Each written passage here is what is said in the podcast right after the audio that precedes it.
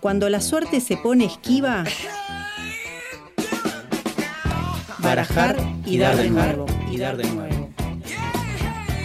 Otra oportunidad para seguir jugando. Barajar y dar de nuevo Un programa sin cartas marcadas. Todos los jueves de 19 a 21 por Radio Megafón. Por Radio Megafón. por radio Megafón.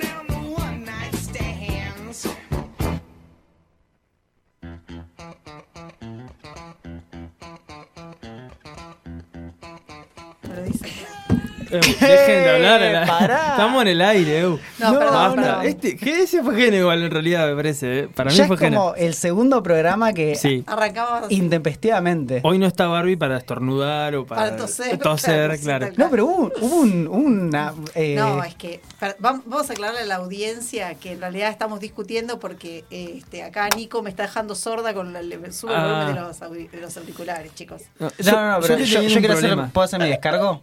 A ver, dale. Mi descargo es que vos, Agustín Graf, que de hecho ahora estás eh, tocando los botones, no, no encontrabas eh, nada. Tu, tu, tu- eh, no podías ecualizar bien tu sonido, ¿no? No, no, no encontraba mi ser en realidad, porque era como que no me podía escuchar, no sé si estaba escuchando bien, si estaba saliendo bien el sonido, estaba preguntando y nadie me escuchaba. Bueno, yo- yo se estaban traté- gritando entre ustedes. Y yo traté. Venimos como mucha energía. Maggie lloró y Bart. Claro, sí. Y No, todo pero- fue una confusión. Bueno, No, yo quería tratar de, de solucionar el problema y lo que terminé haciendo fue subirle Subir. muchísimo el volumen a Pau y después completamente. Eh, pero bueno, está bien, chicos, si quieren que me vayan, me voy. Bueno, No- eh, muy buenas tardes a todos, a todas, a todos. Bienvenidos. Esto es Barajar y Dar de nuevo, un nuevo programa. Eh, ¿Cómo anduvieron? ¿Cómo andan? ¿Todo bien? todo espectacularmente bien. Muy bien, muy bien. Ahora, eh, contenta porque hoy levantó un poquito la temperatura. Vieron que yo tengo problema con el frío, ya es un tema recurrente. Así que muy feliz. Falta que salga un poco más el sol y ya. este, De una. Sí, sí. Qué primavera. Rara. Para mí empezó para- tira- tirando. Uh, qué palabra. Devaluada. Sí, sí. Devaluada. No, estoy de acuerdo. Iba a decir algo, pero estoy totalmente de acuerdo. Bueno, o- ok, ¿por qué? A ver. Y, y vino mal, vino de otra forma. Las primaveras antes, en mis tiempos, Ah, en mis tiempos, la primavera era completamente diferente. Venía con, fl- con flores, amor, pasión, alergia. Flores en los árboles hay, no sé qué flores se refiere usted. Ok. Pero en los no, no, árboles hay flores. un montón. Sí, a mí también ¿eh? venían con flores, pero no de las flores de los árboles. Hoy, No aromos. ahora, claro. No aromos, Ahora claro. vengo bastante tirado, pero Claro. ya No, vendrán no, tiempos no. mejores. Eh, bueno, Yo me acuerdo que eso lo dijo mm, eh, en un recital de Sui Generis en el 70 y... ¿cómo te acuerdas? ¿Qué Cuatro. memoria que tenés, eh? 70 y- te juro, te juro, pará. ¿Qué memoria que tenés para Estaba acordarte vi- de esas épocas? eh, Estaba vivo. Eh, era joven, además. Y creo que en el Extraño- 75, no, en el 75 lo dice. Extraño de pelo largo ahí. Ahí y dice, ya vendrán tiempos mejores. que vino después? El golpe militar. Tremendo. Ahí en Sí, el- sí, auguró como el culo. No, le salió feo, feo. Muy feo. Sí, sí. No sé, yo recién hice... ¿Y qué es eso? No, eh, la gente que... Hay gente que no te puede Ay, ver. bueno, estamos Chicos, en- es radio. a través de YouTube. Eh, eh, estoy moviéndome así como con los deditos para arriba y moviendo la cabeza. Sí. Enrique el Antiguo lo tienen, no sé Ah, por qué me... sí, sí, sí, Siempre sí. que Sí. hablo como de, de- de Sí. eso, de, de movimiento hippie, yo, y me trae eso, imagen. Aprovecho para mandarle un saludo a, a mi amigo Nico Coco, que además de ser profe de física, un gran percusionista, es Enrique el Antiguo. Porque es la única persona. Este, ¿Usa pantalones de No, elefante? que dice qué Ah, plato. Y lo dice genuinamente. claro, y se come todas las gastadas. claro. Lo amamos porque es el niño que lo sabe todo. Cada vez que vos querés comprar algo, vos le decís, Nico, tengo que comprar una computadora, no sé qué. Y él es el que es gente que se lee todos los, los manuales, todo. Entonces sabe y te dice que tiene que tener tal procesador. Me sale bla, bla, prospecto, bla, pero no es prospecto. yo Todo, digo, todo. te juro, lo tenía en la punta de la lengua, iba a Un decir día le prospecto, compramos, pero un día no le eso. compramos una máscara para soldar a un amigo que cumplía años, quien la eligió y se averiguó todas las ¿Ustedes le especificaciones. regalaron a alguien una máscara para soldar, Sí, sí. señores? Bueno, Nah. Es herrero el, el compa. Ah, Además de músico. ok. Yo digo, músico, bueno, herrero, ¿Le profesor de regalaron matemáticas. a él la máquina? Le, re- le No, la regalamos la máscara. máscara de soldar. ¿Y él mismo se se auto buscó cuál? No, no, no le, rega- no, le regalamos a otro amigo y Nico fue el encargado de. Ah, No estaba feliz, era una fortuna. No, sí, obvio, pero digo. no sé cuánto sale una máquina para eso. Una, No. ya te digo, a ver, Una eh, máscara, la eh, máscara. Googleame cuánto sale, por favor. Y Una- poneme en dólar, precio dólar. Máscara para. Eh, máscara. Porque yo tengo además en casa. hay- En casa hay un montón de cosas eh, que yo no sé usar y debería Primer aprender. resultado de búsqueda, máscara para soldar. Dale. Eh, ¿Qué Mercado dice? Libre, ya estamos entrando, precio de Mercado Libre, 3 mil pesos, una, bueno, es considerable. pesos? Sí. No, no, me parece- Pero me parece que es muy No, barata. pero me que es la barata. primera Te quedas vez Yo creo que es descartable. eh, Claro, chicos. soldaba una vez la tiraba, ¿viste? Sí, dot- Aguante es como la- los barbijos. La, la contaminación era de todo Bueno. plástico. No, bueno, pero bueno, una 7900 encontré, 8000, 8000, una Hamilton. No sé si puede decir marca en esta radio, pero bueno. Eh, la verdad, en realidad Es estoy de un hablando señor de que se llama Hamilton. Claro, exactamente. Eh, como el que corre carreras. Eh, 7600, bueno, entre los 8000 y 6000 pesos, más o menos. Una, una que sabes que te va a durar 5 soldaduras y después la tenés que tirar. Era, fue Son muy, dos horas cátedra. Muy, muy gracioso porque, porque Nico leía, lo- leía todos los, eh, mandaba, habíamos armado un grupo a los, a los efectos de comprar el regalo y organizarlo el regalo, entonces se lo encargamos a él, por supuesto, que era la única persona eh, que podía hacer esa tarea. Entonces él mandaba, encontré esta que tiene X de especificación y todo, y esta, y aquel, y si a mí me da lo mismo cualquiera, o sea, decí vos cuál es la mejor, confiamos en vos y compramos esa. Pero no, no, no, Es que nadie-. Sí, sí, hay Creo que abriste una muy buena puerta recién. A ver, busquemos eh, un precio de eh, algún elemento que ustedes digan, bueno, no sé, eh, un auto, Pero estamos de una que heladera, son una dos horas heladera. cátedra. Claro, abriste, abriste la puerta perfecta. Equivalgamos todo a hora cátedra. ¿Cuánto A es el precio de la hora Y para mí está entre. Depende, depende del. Mundo docente. Y depende del. Este segmento se llama Mundo Docente. Claro. Eh, hora cátedra Neuquén. Y entre, entre 4.000 Chicas, 6 Yo no sé, porque yo cobro más de antigüedad que de, Claro, que bueno, de pero- trabajo. entonces- Ok. Bueno, pero bueno, pongámosle 5.000. 40, Auto. los 40 minutos eh, Eh, eh, nivel medio, ¿no? 5.000 pesos. 5 mil pesos. Eh, Ah, uh, bueno, pasa que- a- ah, abrime la bueno, calculadora, bueno. Pau. Eh, autos, eh, un Renault. No, oh, pero- Oh, bueno, marcas no, marcas no. Eh, mm, Pon- Pone un eh, eh, Sentra. Eso es un es el tipo, no es la marca. Yo tenía esta discusión cuando hacíamos el Tutti Frutti. Porque te decían, no, vos no puedes poner- El modelo, el modelo. yo- pero es el modelo, pero no es la, la marca, Eh, no el modelo. Qué gran juego el Tutti Frutti. Sí, y claro, pero teníamos siempre esa discusión. serían eh, un, eh, un mío, un Clio mío, vamos por ahí, un Clio mío, eh, son un millón seiscientos. ¿Serían cuántas horas cátedra? Claro, dividido 5.000. Ponele, ponele que la hora cátedra sale. Serían 320. 300. un año, tres- casi. una- sí, eh, un año. Un, no, pero igual, estoy, estoy mal entonces. No llegamos, pero ni No. en pedo. No, esto, bueno, esta es la vida. Igual del- está bien, está bien, porque sería que todo tu año vos lo, todo tu año no gastás en otra cosa salvo que en comprarte. eh, eh, el auto. Ah, claro. O sea, vos eh, ahorrando está mal igual, un mill. ¿Cuánto? un millón seiscientos. Pero el precio ese de la hora es eh, ¿Quieren sacar- mensualizada, o sea, no Eh, es que vos- claro, claro, o sea es que- mensualizado. Bueno, sí, sí, yo te, estamos haciendo un cálculo súper extraño y tirado de los pelos que no tiene ningún sentido. No, de nada. Pero si ustedes sacan más o menos, eh, Pau, vos haces tu, tu salario, ¿te da eso un- por, por año? Más o Eh, menos debe ser, ¿no? A ver. No, no, el mío no. Bueno, pero Ya ahora te voy por diciendo. eso te estoy diciendo que depende de la antigüedad. Ya ahora te voy diciendo que no. Bueno, Eh, no, no. Para mí, y yo creo que está bien, sí, un poquito menos. Yo estoy pensando en mi vieja, que se está por jubilar, igual. Claro. Con.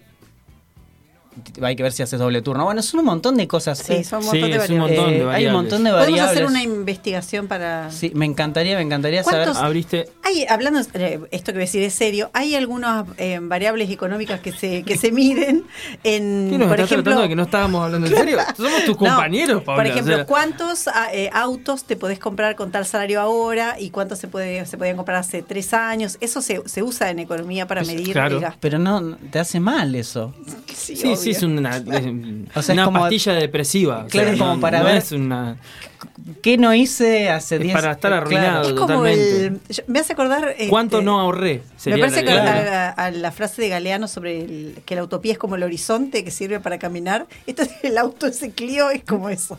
Sirve para ahorrar Claro. el auto que nunca vas a llegar. Sí, pero En jamás, realidad lo- jamás te vas a subir a- a- al auto, o sea, No, vas a caminar a pata, literal. Sí, sí. Al horizonte vas a llegar a pata. Tal, tal cual. Nunca, en, nunca en, que bueno. en un auto. Si lo vieron ustedes en la imagen, es una porquería el auto igual. El que busqué es, eh, es de medio para Renault abajo. o sea, 1278. No sé, no es sé. de medio para abajo. Pero bueno, Pero bueno, es lo que bueno, hay. Es lo que hay. chicos. Está bien. Eh, Bueno, che, volvamos, volvamos. Volvamos. ¿Qué tenemos para hoy? ¿Quiere que contemos eso? Sí, por favor. Bien.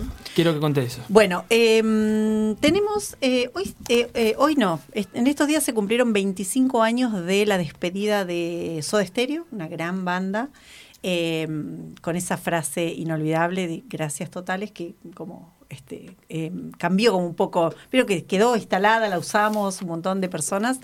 Eh, así que bueno, este, vamos a contar un poquito algunos datos sobre eso, Mo- vamos a estar escuchando musiquita. Y a raíz de eso tenemos al estilo eh, Barajarear de nuevo eh, nuestra columna principal acá a cargo de, de Nico acerca de lo que significa el Agradecer. agradecer, ¿no? Exactamente. Bien. No, no quiero agregar nada. Gracias, Bien, Nico, bien. por la columna. No quiere spoilearse a sí mismo. Gracias, Bien. gracias.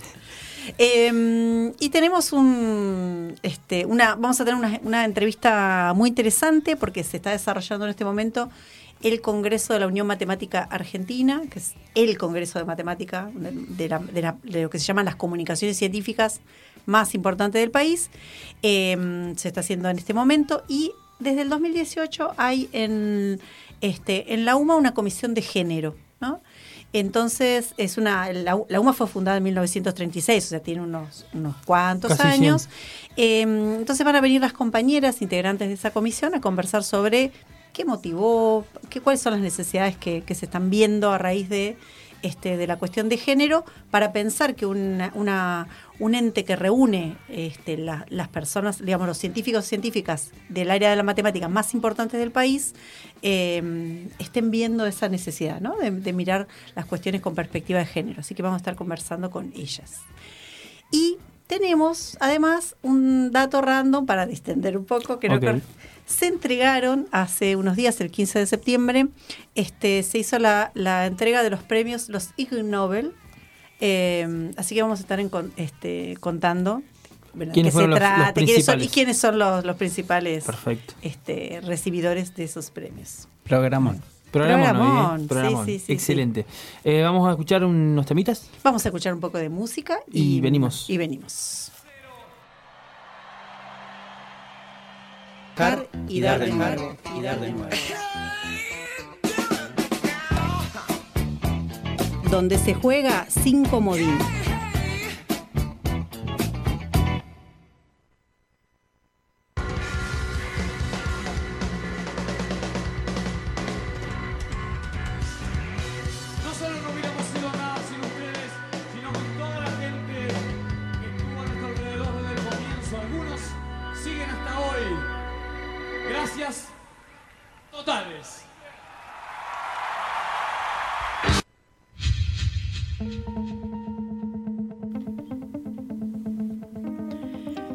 Bueno, ahí escuchábamos este, esas, este, esa gran despedida, eh, que es esa frase que eh, se quedó acuñada y quedó como instalada ¿no? en, la, en, la, en la memoria. Eh, eso ocurrió el 20 de septiembre de 1997, o sea, hace 25 años, donde este, este trío de Soda Stereo, Cerati, Al- Alberti y Bocio, cerraron su, su historia. ¿no? Después eh, volvieron a hacer la gira Me Verás Volver, Sí. este, 10 años después, donde se volvieron a reunir y volvieron a tocar, que hicieron una cantidad de, de rivers bastante importante. Sí, Eh, tocaron en toda Latinoamérica también. Sí, la verdad que fue, fue impresionante esa vuelta, eh, pero esta fue como la, la despedida Sí. que, que todos recordamos, ¿no? Eh, ese recital en realidad tuvo... eh, eh, tuvo una, una gira, digamos, en, la- en- en Latinoamérica, ¿no? Que termina con este recital que se hace en la, en la cancha de River. En ese momento, en realidad, los productores querían hacer más de un recital en River porque daba, eh, pero Cerati dijo: Yo de Buenos Aires me despido una sola vez. No quiso hacer Claro. despedirse más de una vez de Argentina, ¿no? Porque era todo todo un, este, un proceso. Eh, la banda en ese momento tenía 15 años, este, hace 15 años que, tocaban juntos, y ya este, desde el principio del 97 ya se venía como rumoreando que, se venía como, una separación. Eh, en, ese momento, en mayo más o menos, Soda Stereo sacó. Este, un comunicado donde dice este confirmamos nuestra separación, está resuelta y de común acuerdo, pronto se anunciará la fecha de realización y estadio eh, de la despedida de la banda, ¿no? Eh, Hubiese sido por Twitter ahora. Tal cual, Tal cual, sí, sí. sí, sí, sí. O subiendo Eh, una foto. y- Años después, Cerati este, declaró en el suplemento sí que, que en realidad este, venían teniendo diferentes como desconexiones, digamos, tanto musicales como personales, que les impedía como, digamos, mantener como, como el proyecto. Y yo me quedé pensando, ¿no? Después de 15 años, este, es como cualquier vínculo, ¿no? Sé que se va desgastando. O sea, está como la parte artística. Eh, en realidad, eh, en el caso de Cerati, él ya había hecho eh, otros discos como solista y otros discos en, Sí. en colaboración con otros artistas. Y mm, este mm, Alberti ya estaba más vinculado al tema de la, de la computación, venía como haciendo otros proyectos, con lo cual este cuesta un matrimonio sostener Claro, sí, una sí, banda es un montón, chicos. O sea, No, aparte- digo, hay un componente como estético respecto del proyecto musical y hay un componente vincular que no debe ser como fácil también, ¿no? Como cualquier vínculo. Y no hablamos de una banda de, de- que llena, no sé, un, un espacio chico, sino es una banda que ya trasciende un continente entero, que tiene otra logística de movimiento, que tiene un montón de gente trabajando detrás, que eh, no es solamente los tres, eso es lo que voy, sino No, ni hablar, ni es hablar. que son un montón de gente que está atrás Sí. eh, dando vueltas y que bueno, que es- hay que mantener también toda esa dinámica de, de grupo. No, tal y- cual. y Sí, de- sí, sí. eh, Es una mini empresa, por así decirlo sí, también. ni hablar, ni hablar, ni hablar. Que involucra además esto, como decíamos, Mini vínculos, no. ¿no? No, no, no, total. Eh, No, no, una no. mega Sí. empresa. La mega empresa. Así que bueno, ellos más o menos en junio dieron a conocer la gira, tocaron en México, en Venezuela, en Chile y el cierre lo hicieron en River, como dijimos, un solo recital. En ese momento, eh, una, una- una particularidad de ese recital es que normalmente los escenarios se ponen desde el arco, desde uno de los arcos para adelante, lo pusieron lo más atrás posible para que entrara más gente, por eso eh, se calcula que hubo 70.000 personas más o menos, 70, 75.000 personas, que en general en, en River eh, anda alrededor de 60.000, digamos, como, como para, para cuando está lleno, digamos, en un recital, pero porque era el único, ¿no? Y una cosa novedosa que se hizo por primera vez es que eh, se transmitió por primera vez un recital eh, por streaming, digamos. En la página de, de, de Soda Stereo, ellos lo transmitieron en vivo por streaming. Y también se transmitió en vivo en un montón de radios. En un montón de radios. La página se les estalló porque hoy, hoy sería un, eh, re poquita gente. Eh, había 15.000, el lugar para 15.000 personas, digamos, en Claro. el streaming, no, se- no se podía más. El India tenía Este, ciento y pico mil sí. personas en el streaming. Tal cual, y estalló y se cayó. Y se cayó bueno, y después sí, estuvimos en cual. YouTube y eran 200 mil casi. Sí, tal cual, fue in- eh, increíble, ¿no? Pero también como la técnica va, pero fue como precursor en ese momento y hubo un montón de gente que no pudo entrar al streaming que lo siguió por las radios que lo transmitían en vivo eh, en ese momento, ¿no?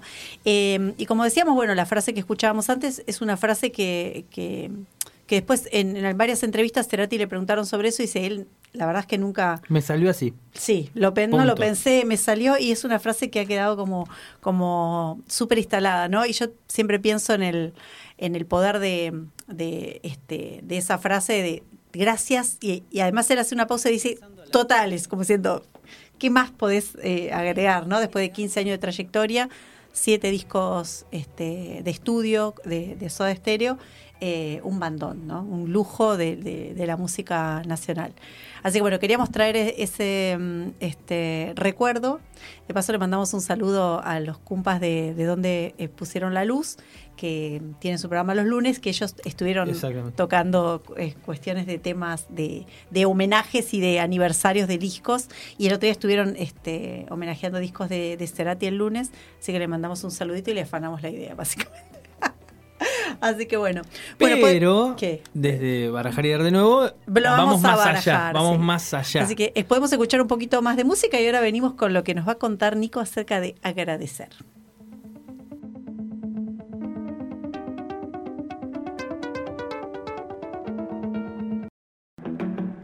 Pensando al aire. Ideas que te dan un respiro.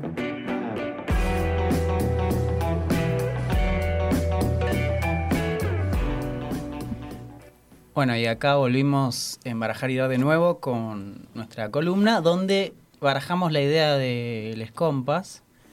eh, que dicho sea de paso, podríamos haber tomado el día de la primavera, porque era otra efeméride, pero como que pintó que no. Y sí, fue, no sé, digo, no, podría haber sido otra efeméride, ¿no? Agarrar la primavera y darle, barajar y dar de nuevo la primavera, pero bueno, no, no pasó. Para la próxima primavera. Tenemos de acá hasta el 21 de diciembre para sí, hacerlo. sí, sí, falta un montón. Falta un montón. Eh, ya la empiezo a hacer igual. Dale. La verdad que cuando lo, cuando agarré el tema, eh, ya, ya vienen un par de, de, de, mm, pensar al aires que, que agarro temas que, que me sacan como de mi zona de confort, digamos. Eh, y me, me es difícil ver por dónde agarrar el tema, ¿no? Por, por dónde empezar. Me pasó con lo de Cristina, con el discurso de Cristina, y ahora con el tema de, de hacer una columna desde mi lugar, obviamente, desde donde yo hablo, que es eh, la filosofía, mi disciplina. Eh, no porque sea lo que solamente sé, sino porque también es lo que a mí me anima y me, me interesa. Eh, como que eso, no- trato de buscarle la vuelta, ¿no? Y lo primero que, que hago acá, y como podrá ver la gente que por ahí sigue por YouTube, es como me hago como una especie de mapa mental eh, escrito, ¿no? Escritural y mental, donde pongo como las ideas más importantes, pero no tiene ninguna lógica. La lógica es para mí nomás y me sirve de esa manera.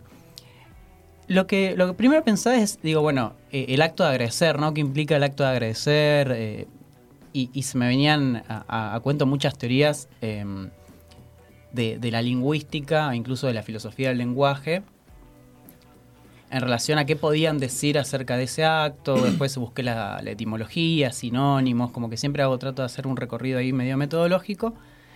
Em, y después también ir al diccionario, ¿no? ¿Qué significa las gracias? Y creo que, si no me recuerdo mal, fue en la RAE que encontré que es el sentimiento de reconocimiento de un beneficio que se ha recibido, ¿no? Eso es, eso es dar gracias. O agradecer, ¿no? En, en este caso, el verbo. Y em, lo que tenía de singular en el caso de Cerati es el gracias y después el silencio, ¿no?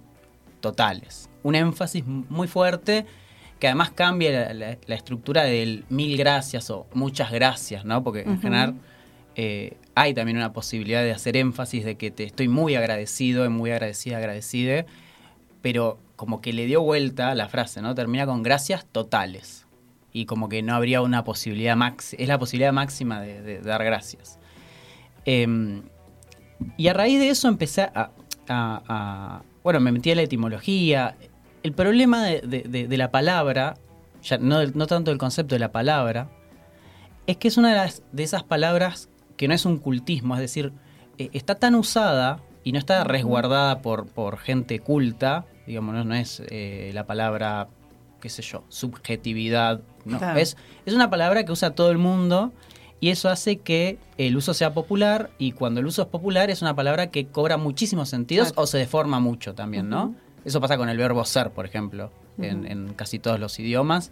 Eh, y en este caso no tanto con eh, si, si es un verbo regular o no, sino más bien con el sentido. Y entonces empecé como a buscar y aparece no, el tema de la gratitud, de lo gratuito, de lo que es gratis. Después veía esto de algo que me da gracia, es decir, algo que me da risa, o algo que no tiene gracia, que podría ser algo que no tiene sentido, o eh, cuál es la gracia de eso, ¿no? O no me causa gracia. Después apareció cosas más eh, teológicas, como la gracia de Dios, Gracias a Dios. u, eh, golpe de gracia, estar est- en estado de gracia, el tiro de gracia, no sé cómo, aparecen un montón, aparecen un montón de cosas. Qué eh, miedo. eh, aparecen un montón de cosas que, que tienen sentido si uno las empieza a, a- a- a buscar como el núcleo conceptual, si se quiere, pero eso hay como que desmenuzarlo. Y en, en principio lo que encontré es que hay toda una corriente de sociología y de psicología que estudia los modales y los gestos de cortesía, que ya la cortesía es de la corte, ¿no? Claro. Los modales tienen que ver con un ámbito donde pulcro, ¿no? Claro, donde, las, lo- donde hay modos y maneras de conducirse de la conducta humana en relación al respeto, Claro. en principio mutuo, o a alguien más importante, en el que aparecerían eh, nada, estos usos y costumbres para poder conducirse bien hacia alguien y demás. Dar las gracias es, bueno, esto, ¿no? Cuando sentís un, un beneficio, vos das las gracias, decís, bueno, gracias, te agradezco, ¿no? Y un- una, uno de los sinónimos de, de- de- gracia es, es favor, ¿no? Yo buscaba y, eh, Ujú. bueno, dar, tiene que ver con el favor. El problema es que yo siento que el favor, cuando vos pedís un favor, que de hecho eso se pide, los favores se piden, esperás algo a cambio, ¿no? En general, Claro. aparece, te puedo pedir un favor, ¿no? Te puedo pedir un favor y es como, eh, sí, obvio, como que hay una idea de que no hay nada a cambio, pero puede que se tome, se malinterprete y bueno, yo te, te- hago este favor y vos después... Ahora, cuando vos das las gracias, y ¿qué te dice la otra persona? De nada. ¿no? O, o gracias a vos. Claro, ahí ponele, no sé, en, en la, en la frase, en ese, eh, te puedo pedir un favor, eh, te tengo que pedir un favor. Para mí cambia cuando te dicen a alguien, te tengo que pedir un favor, es como, che, haceme el aguante en esta. Mm. o, Claro. o- ahí cambia, no sé por qué. Me, me hiciste acordar esa situación de decir, por favor, y te tengo que pedir un favor. Es que a- ahí justamente está para mí lo que es el núcleo que después descompone todas estas posibilidades. Y esta es mi tesis, digamos. A ver. Hay una economía de la palabra en términos de lo que se da y lo que se recibe. Cuando alguien dice gracias, el reconocimiento de ese beneficio que es recibido lo toma como, como un beneficio que en principio podría ser hasta inmerecido. Inmerecido no en términos de que no merezcas, eh, sino en términos de que no hiciste nada para que eso suceda así. Es decir, yo te doy algo, vos lo recibís, vos me agradeces, ¿no? Capaz que te lo di y no lo, no, no, no lo merecías, me decís gracias. La verdad que no me lo esperaba, digamos, ¿no? Sí. No, no es. Cuando ya entra de- dentro del ámbito, no sé, es tu cumpleaños, te doy un regalo y me decís, ah, gracias y demás. Pero siempre hay como un plus de algo que es invaluable. Es, en ese sentido veo lo inmerecido, lo invaluable. No en términos de que no valga nada, sino que no se puede evaluar. Justamente en ese negocio de las palabras, en, el, en, en esto de dar y recibir, aparece este de intercambio y una suerte de, de- de equi- de equilibrio donde hay una espera donde no, no necesito nada a cambio. Por eso te digo de nada, porque no, no supone ningún esfuerzo. Hay gente que una vez me dijo, pero está bueno decir que sí y que decir merece, por ejemplo, merece en términos de decir, en vez de decir de nada, dice merece, como mereces lo que, ¿no? Eh, En ese sentido, eh, me, me llama la atención que vos decís, viste que el de nada se puede interpretar como, como ¿Y que, vos? bueno, no me costó nada hacer eso, ¿no? Claro, no, no, no. no. Y cuando te dicen gracias Eh, a vos, Claro. Ah, y puede ser, no, a vos, Claro. y a vos, no, a vos. Pero en inglés, interminable. a mí me, me llama la atención que en, en inglés se usa you're welcome, para, Claro. que, que tiene otro sentido.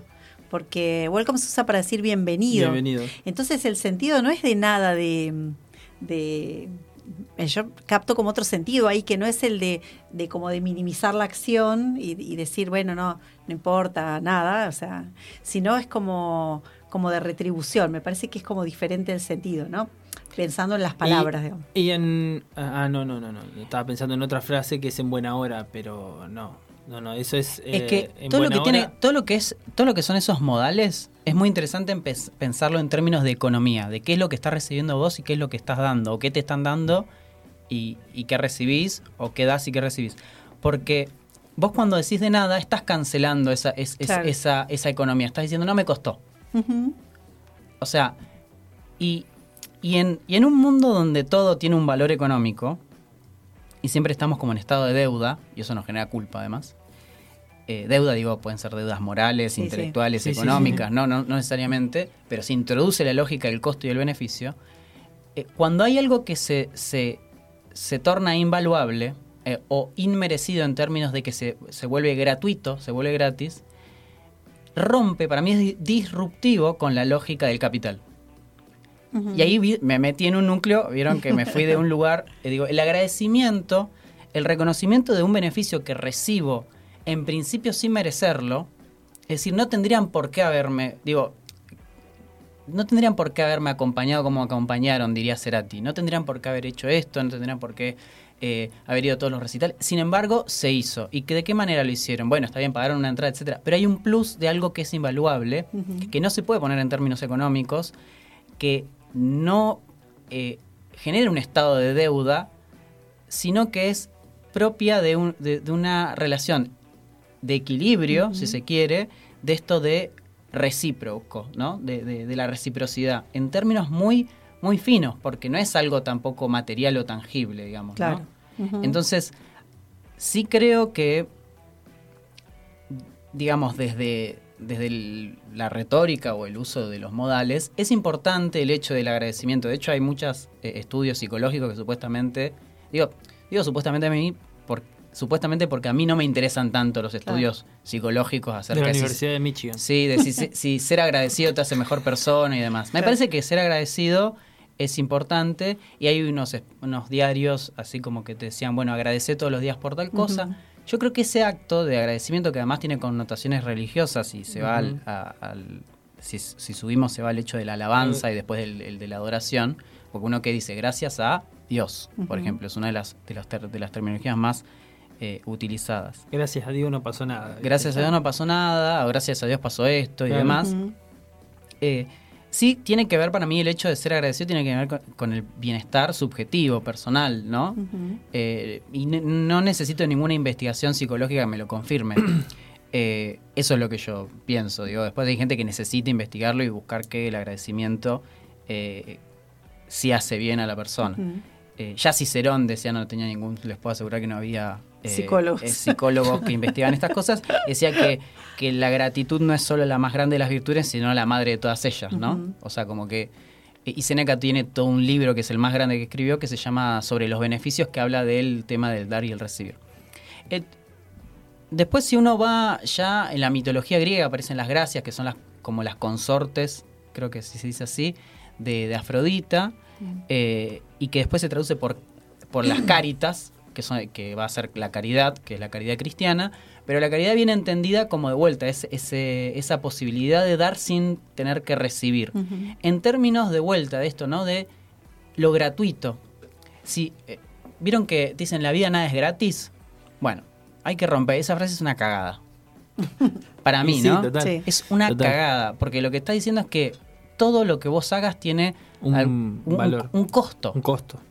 Un costo, pero un costo malo. O sea, eh, eh, la vas a pagar. Sí, que tenés que sacrificarte, que tenés que... Hay algo que vas a tener que pagar. Claro. No es que te va a volver algo, porque no es lo mismo decir que todo lo que hagas tiene una consecuencia, en términos puede ser de, de retribución o de reciprocidad, que decir que, como esto, bueno, algo de alguna manera la vas a pagar. Sangre, sudor y lágrimas. Claro, de- algo, en lo laboral, en lo moral, de alguna manera te va a volver, pero mal, digamos, ¿no? Te va a volver como factura. Eh, te va a pasar factura. De hecho, está también de vuelta, aparece esto de pasar factura. y, eh, y, y vuelvo a decir esto, ¿no? Lo de... Hay algo ahí que es, es la idea del, del- del donar, de lo que es donar. Cuando uno dona algo, lo dona gratuitamente, ¿no? Sí. Las donaciones no, no son eh, algo que se pueda cobrar. Si vos estás donando, justamente no tiene. El don o la donación como acto, también inclusive aparecen los dones divinos, ¿no? Los dones que, de Dios y demás. Tiene que ver con el dar y el recibir. De hecho, aparece, hay una palabra muy eh, como más gráfica, porque voy a decir el perdonar, porque perdonar es para donar, Ajá. eh, y el forgiveness Ujú. es, bueno, forgive es de gift, de regalo, regalo. ¿no? Es un regalo, es aquello que se da. Y las gracias es eso también, Es dar un regalo, es el reconocimiento no solo de que estoy agradecido, sino que yo te regalo algo. Hay una parte de, de la teoría lingüística o de la filosofía del lenguaje que habla de, y que se ha abusado muchísimo de, de- de esta parte de la lingüística o de la filosofía del lenguaje, que es la dimensión performática del lenguaje, ¿no? Que te dicen, no, si vos decís tal, muchas veces, eh, o pensás muchas veces algo, eh, lo vas a traer o si vos Si decís decís esto, 200 veces gracias por Sí. día, vas a ser alguien bueno. no sé, como que hay un montón de cosas ahí que Sí. te Una dicen, receta rarísima. sí, que te dicen como eh, que, que todo es que el habla es performativa, entonces Sí. per- eh, performatividad a, a niveles eh, totalmente irrisorios, o sea, como que no tendría ningún eh, tipo de sentido. Ahora, sí es cierto que eh, hay actos que tienen la performatividad, por ejemplo, el de perdonar. Sí, tal cual. ¿Cómo, cómo yo perdono a alguien si no es a través del acto del habla? Podría, uno podría decir, bueno, internamente lo perdono. Pero vamos por otro. Bautizar a alguien. Bautizar a alguien no, no, no necesito más, necesito lo que necesito es un- alguien que esté calificado, digamos, no una persona. Pero el acto de sí. bautismo es a través de la palabra. Es decir, necesito la ceremonia, pero se da a través de la palabra. Hay algo que digo que con eso que digo estoy haciendo algo más que lo que digo. Sí, Lo mismo que cuando te digo te perdono. De repente cambió, ¿no? claro. Cambiaste, ya dejaste de ser, etcétera. Bueno, cuando te agradezco también hay algo de eso. Y, y- y lo mismo que yo creo que si uno lo hace, inclusive con las cosas más banales y más cotidianas, si uno es agradecido en la vida, entra como una especie de estado de gracia.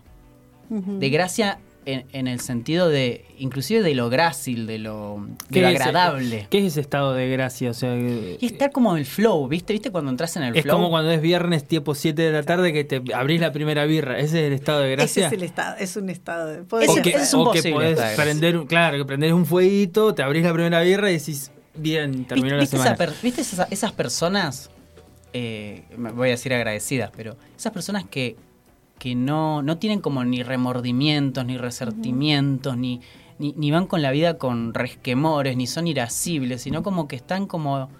que tienen una serenidad, porque no deben nada y nadie les Sí. debe nada a ellos. Entonces, eh, como que yo siento que están en ese, en ese Como- estado de gracia. Ese mood. Me da, la, me da la sensación que esto La de, que decís de ser agradecido y de perdonar te aliviana la mochila con la que caminamos el día a día, ¿no? Es como, como poder caminar liviano. Entonces, es comparable con esta situación que vos decís, la- me, me abro la cervecita, estoy ahí. Es, es que esa Sí. cosa liviana, relajada, porque eh, no tengo como carga con, cos- con esas cosas, ¿no? Y, y- y me, me parece re interesante esto que decís de, de, de- de que, de apuntar al que lo dijiste antes, de apuntar como, esto va como en contra del corazón capitalista, digamos, el ser agradecido, el poder reconocer, para mí va... Lo gratis va en contra del corazón Sí, tal capitalista. cual, tal cual. Eh, para mí me parece, eh, puede sonar, o sea, podemos caer medio en una lógica así New Age, media posmo, dirían algunas personas, y flashera y demás, inclusive con esto de la psicología tóxica o la cultura... eh, psicología tóxica, no, perdón, espiritualidad tóxica, Sí. psicología positiva, cultura positiva, Sí. de be positive y toda esa cosa. Y es como, Eh, Eso, lo, eso lo que- tendríamos que trabajar algún claro, día. es- ¿eh? Sí. eso, eso está, está y se agarra mucho de estas cosas. Sí, sí, sí. sí, se agarra sí. mucho de estas Sí. cosas, pero me parece que hay un punto ahí. Hay un punto ahí de, de- de esto Pero- de ser realmente agradecido, de, de- y, y de que realmente, como decís vos, Pau, te aliviana la mochila Sí. de la vida. O sea, si vos lo entendés como una disposición existencial, el hecho de estar agradecido, va a sonar esto, medio cursi, ¿no? Pero estar agradecido de la vida, estar agradecido de lo que tenés, no de lo que, no Sí. estar pensando en lo que te falta y demás. Y vas a estar más tranquilo y tranquila. Tal cual, pero corriéndonos de esos lugares, como decís vos, un poco que, que podríamos abordar ese tema, Sí, un para poco mí eso está polémicos, buenísimo. por decirlo de alguna manera, o eh, esos extremos como esto de, bueno, este... Si te pasó fue por algo. Sí, bueno, sí, sí, sabes que, bueno, que, que va- van después ro- este, rayando con la meritocracia, hay como unos Exacto, lugares bastante sí. raros ahí, pero si, si no vamos por ahí, y hay otros caminos que también toman esto, que tiene que, que, que salir, este, saliendo de ahí, que implican la solidaridad. Cuando uno va a, un, Sí, a un no- no- barrio a colaborar con alguna actividad, a sostener un merendero, Claro. a dar Creo clases la- Mm. de, de- de- de apoyo para los, las niñas, eh, a trabajar con, con la gente, a hacer algo, em, La militancia es gratis. la- es gratis.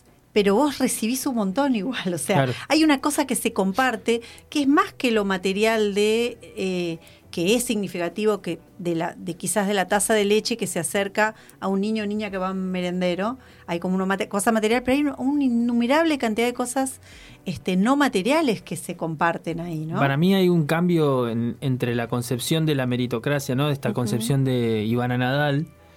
Sí, eh, de pensar en, en- en las buenas vibras y en la, en la concepción individual de uno, de que uno se mira su propio ombligo y su vida y su pasado y su historia sin tener en relación con otro y nunca pensarse en relación Tal con cual. otro y estar rodeado y vivir en una sociedad. Entonces, si uno lo piensa en el sentido de estar agradecido con uno y a la vez en relación con otro, sí en ese sentido me parece que es donde uno piensa mm, de una manera más transformativa. el Y si te gra- agradeces el a, a vos mismo, me parece como raro, pero no estaría mal. En principio creo que el acto de dar gracias siempre es hacia alguien más. Sea a Dios, Claro, bueno. sea a tu compañero, compañera, compañere, eh, sea a quien sea, siempre es con relación a, a otro. Y lo que creo es que realmente cambia eh, una economía que no tiene que ver con la, la- la economía de, digo, de, de esto de ir a un kiosco o de ir a comprarte algo a un almacén, sino de eh, en relación a las palabras. Digo, de, del, del intercambio posible que tenemos con las palabras. Yo intercambio con vos situaciones, bueno, eh, no pudimos vivir en, en la lógica total de, eh, a mí me, me hace acordar a mi ley que piensa que todo se puede vender y comprar, Sí. como esto de, bueno, no, pará, si yo, eh, si Pau trajo budín, yo el, el- no, no, no, o sea, hay gestos que son invaluables, pero por lo banales que son. Hay, hay un, un- un texto de Hannah Arendt que es la banalidad del mal. Bueno, existe una banalidad del bien también.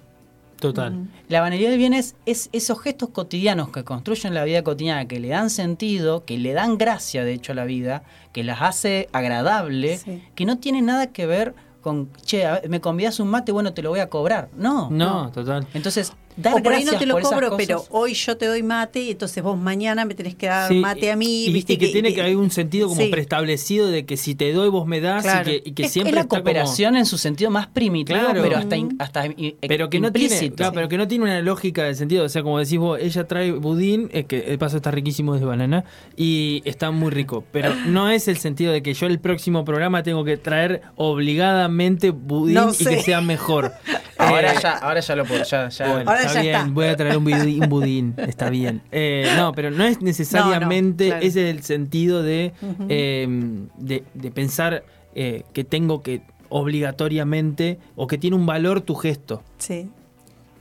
Es que, es que estamos en un plano de las cosas. ¿Cómo, cómo evaluarías el acto de traer un budín a- al programa?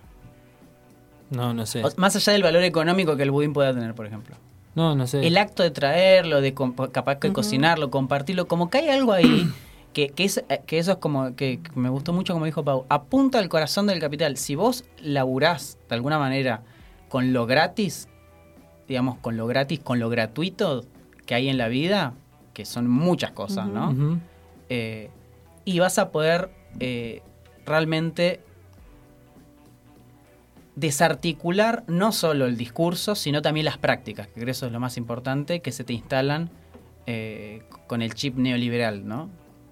Sí. Que, que- que está eh, recontra a niveles capilares y lo sentís corporalmente esto de... Pero si ya empezamos a, a- a costear todo, a ver qué beneficios le sacamos a las cosas y estamos en un modo que nos va a no nos va a permitir eh, eh, a- relacionarnos bien, no por lo menos como nos venimos relacionando en relación a otros. Eh, yo creo que ese es el gesto más interesante del, del- del agradecimiento. Primero el reconocimiento. El reconocimiento de, de una otredad. Palabra que no me gusta mucho, pero la voy a usar. Eh, no, no me gusta porque está media gastada, pero bueno, no importa. De una otredad, de una alteridad. De, de un otro, de, un, de, un- de un- de una persona que está ahí, a la que le agradezco. Ese gesto, el énfasis quizá no de, de Cerati en el totales, que podría ser como un mil gracias o algo, pero bueno, le agregó su componente y lo dejó para la historia Sí. desde ahí. Y de algo que no puede circular en términos de la lógica económica capitalista, sino del intercambio de las cosas inmerecidas, en el sentido de no lo merezco porque no hay ningún tipo de forma de, de sacar el cálculo de ese merecimiento, así como tampoco hay la forma de sacar eh, cuál es el cálculo acerca de las cosas que se hacen solo por el mero hecho de hacerlas. Digo, el caso de la militancia es como paradigmático, ¿no? Porque tiene que ver con la buena voluntad y llevar a cabo cosas gratis, eh, porque bueno, capaz que tenés la idea de transformar el mundo. Pero cuando ya es algo así tan banal, tan pequeño, bueno, ¿cómo, cómo a, pe- a- a pesar de esos gestos, o sea, con esos pequeños gestos, inclusive yo creo que hasta se puede generar como diarios de, de, de gratitud, de escribirlos, tener alguna especie de mantra, siendo escéptico, agnóstico, secular, laico, o sea, no tenés... no hay- no- después se puede configurar toda una, una teología o una espiritualidad alrededor de eso, pero em, se puede ser muy agradecido en la vida, en estar en ese estado de gracia, esa gente que uno conoce y dice, ¿cómo hace, no? Como para estar tan liviano, ¿no? Y, y sí, y, y- re- y- y también es, a- es a la apertura del recibir, de poder recibir, y la disposición del poder dar, Claro. ¿no? Tal cual. A mí me hiciste acordar, eh, hace unos cuantos años, por allá por el 2017, viajamos a eh, Chiloé con la cumpa Sabrina Salto de Pequeño Cabaret Parlante. Hicimos a hacer un viaje por Chiloé y anduvimos por varios lugares ahí. Y este, le mando un besito, eh, este, que está en este momento en la Feria del Libro. Eh, y mm, en- nos encontramos con un, había hay unos lugares muy lindos ahí, unos bares, unos lugares así, eh, con un cartel hermoso que con una frase que decía, da buena que vuelve, pero no decía buena, decía buena en realidad con doble B. Buena, Da buena que vuelve. Y me parece que esa frase resume un poco esto que vos decís, ¿no? De, mm, este, de, lo que se comparte, ¿no? Eh, y ahí hay una cosa como un toque religiosa de la religiosidad cristiana que es como el pan que se parte y reparte, ¿no? Eh, hay como una, como una cosa en eso que me parece interesante. Y después, en, este, partiendo, volviendo un, un paso atrás de cuando arrancaste, Nico, que hablaste, bueno, hablaste de gracias y hablaste de, de la palabra totales. A mí mm, la, frase gracias totales además me parece profundamente poética porque totales es, está como adjetivando al gracias de una forma rara, ¿no? Rara, como se suele usar en la poesía, ¿no? Entonces usar, para decir algo muy grande, por ejemplo, Benedetti ha usado en varios poemas eh, algo que es oceánico. Entonces, un, por ejemplo, no sé, Claro. un amor oceánico, un amor inmenso. Entonces, ese uso de la palabra totales me parece muy poético porque son unas gracias tan grandes que son totales, digamos, y no, no es el uso habitual, ¿no? No es una, una adjetivación habitual, así que me parece profundamente poética y creo que, que por eso ha- también ha quedado en, Tan en la memoria, ¿no? Sí. Y, po- y poesis viene de, de creación, digo, el, hecho de el, el hecho mismo me remite también a esto del, del lenguaje como una posibilidad de creación y que en ese mismo acto la gente que lo escuchó a Cerati se sienta eh, bien, que, que Cerati le- les agradezca, digo. No sé, si- siento que, que la columna puede quedar como muy cursi, pero eh, creo que a veces tenemos que ser agradecidos eh, y, y dar las gracias y, y dar sin esperar nada a cambio también, algunas cosas, ¿no? Pero en el mejor sentido de- de- del, del no esperar nada a cambio, como una apuesta sin garantías de algunas cosas que, que tienen que ver con la buena voluntad. eh, porque si no vamos a caer en la lógica de qué estoy esperando cuando hago lo que hago, Tal cual. y en esa espera, eh, yo no estoy muy seguro de que, de, de que ganemos, digamos, en, en esos términos. Eh, porque no, no, no sé si la vida se juega en, en- en- en ese intercambio. Claro. sí, sí. Más bien es, eh, es un don. Es Claro. algo que se da y que, bueno, circulará, no sé, volverá, quizá no, no lo sé, pero bueno, es como... eh, nadie nos prometió un jardín de rosas para cerrar con una frase de, de Fito Páez, ¿no? Sí, Hablamos claro. del peligro de estar vivo, bueno, nada, es... Así que bueno. Bueno, muchas gracias. Excelente. excelente. por, por hacernos pensar un poco en esto este, del agradecimiento y nos vamos escuchando y vamos a tener que seguir escuchando un poquito alguna cosita de Soda Stereo seguramente.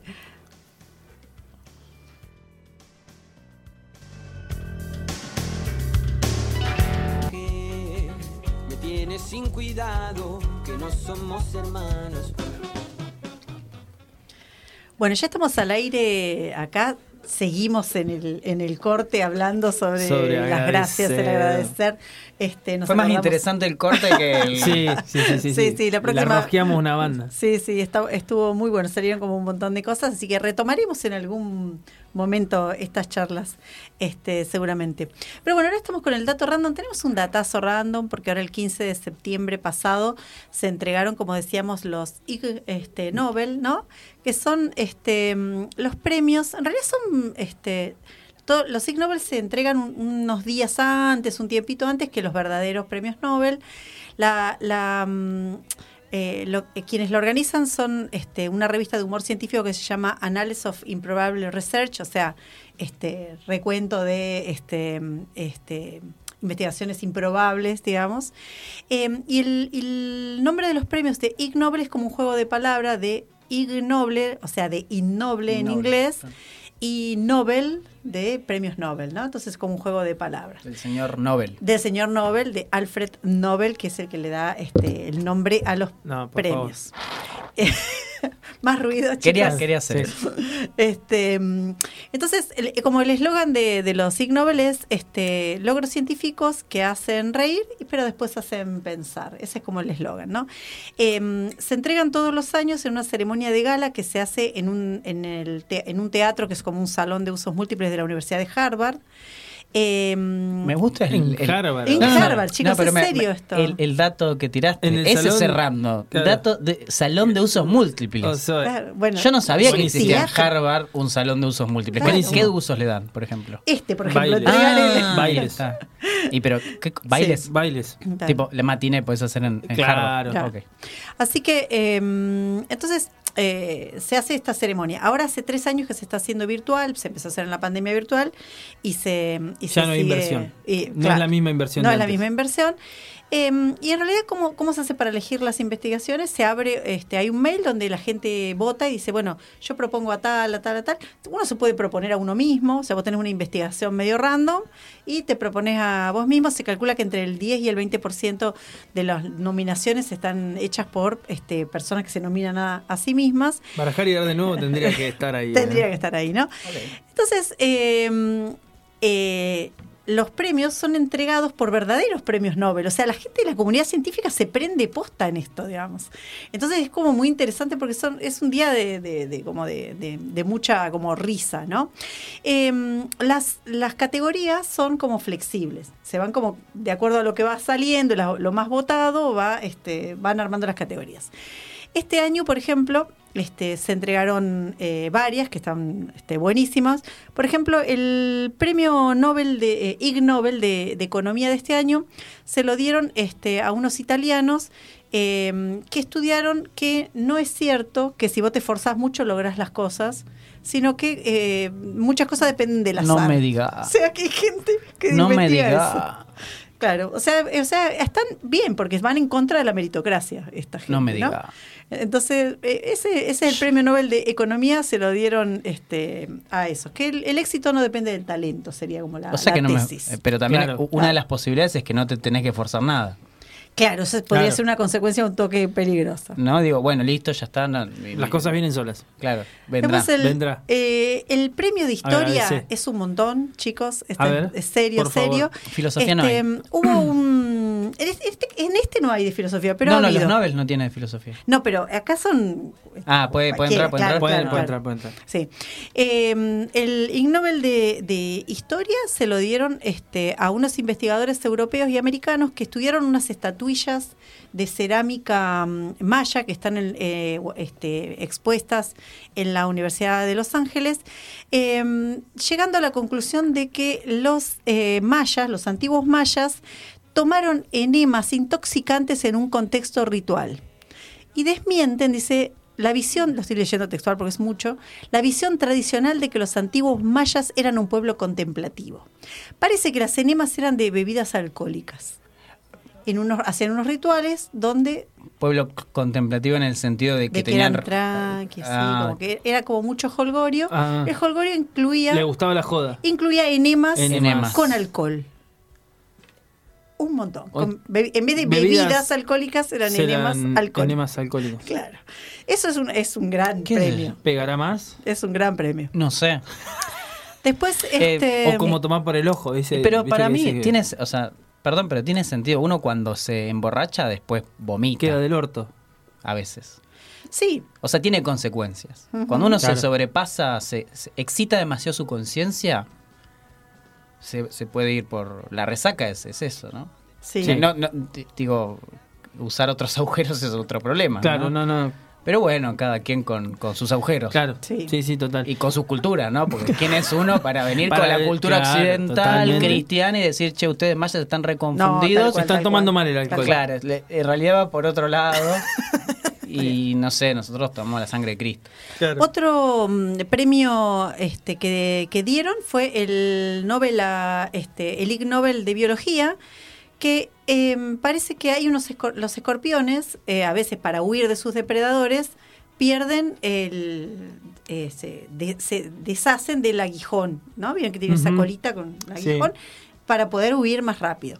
Eso les hace perder este parte de su de su aparato este, Digestivo. digestivo. Entonces eh, pierden la, este, la, la posibilidad de defecar. Entonces siguen viviendo así y mueren de estreñimiento. Entonces esta investigación Qué escatológica Sí, los, sí. los Sí. Esta investigación este, trata de correlacionar las posibilidades de aparearse de los escorpiones con la, la- la muerte por estreñimiento.